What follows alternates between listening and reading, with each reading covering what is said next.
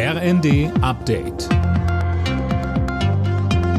Stündlich neu. Auf den Punkt informiert. Ich bin Jana Klonikowski. Die Situation auf dem deutschen Wohnungsmarkt wird sich wohl weiter verschärfen.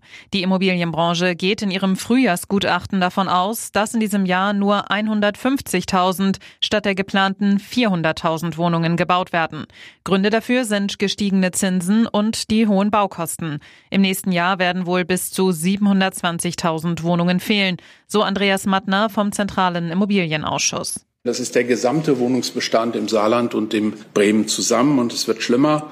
In 2027 werden es 830.000 Wohnungen sein. Immer vorausgesetzt, es wird nicht noch größere Flüchtlingsströme geben. Die FDP-Verteidigungspolitikerin Strack-Zimmermann will im Bundestag für einen Antrag der oppositionellen CDU-CSU stimmen und erntet dafür in der eigenen Ampelkoalition Kritik. In dem Antrag wird die Lieferung von Taurus-Marschflugkörpern an die Ukraine gefordert. SPD, Grüne und FDP wollen einen eigenen Antrag zu mehr Waffenlieferungen einbringen. Darin wird das Taurus-System allerdings nicht explizit genannt. Strack-Zimmermann sagte im ersten.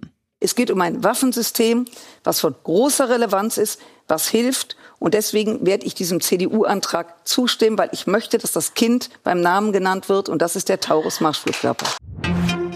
Die Einwohner von Grünheide bei Berlin haben sich mit großer Mehrheit gegen eine Erweiterung der Tesla Gigafactory ausgesprochen. Das Votum ist aber nicht bindend. Das letzte Wort haben die Gemeindevertreter.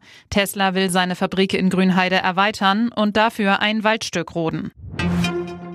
Borussia Dortmund hat sich im Achtelfinal-Hinspiel in der Fußball Champions League eine gute Ausgangslage verschafft. Bei PSW Eindhoven spielte der BVB 1 zu 1. Das Rückspiel in Dortmund steht in drei Wochen an. Alle Nachrichten auf rnd.de